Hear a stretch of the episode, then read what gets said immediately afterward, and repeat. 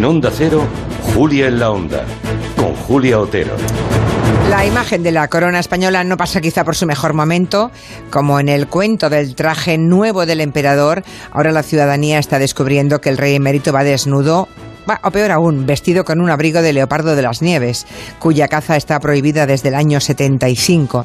Ayer Salvado se preguntaba por qué duró tanto, tantos años ese pacto de silencio para proteger al monarca.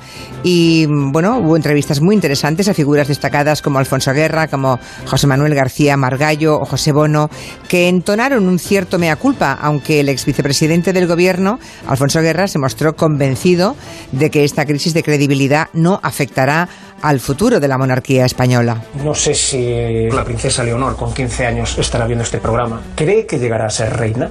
Yo creo que con toda seguridad. Con toda seguridad. Con toda seguridad.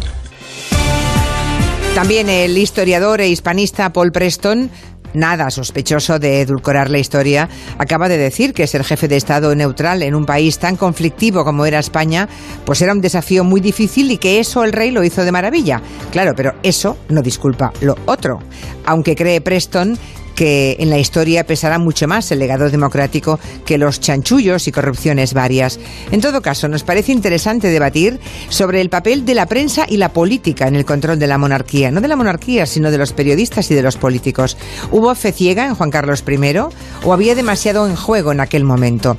¿Fue el rey en su papel de embajador comercial de España el que no supo resistirse a hacer negocios privados? Nos lo preguntaremos en el tiempo de gabinete con Juan Manuel de Prada, Ignasi Guardán y Estefanía Molina.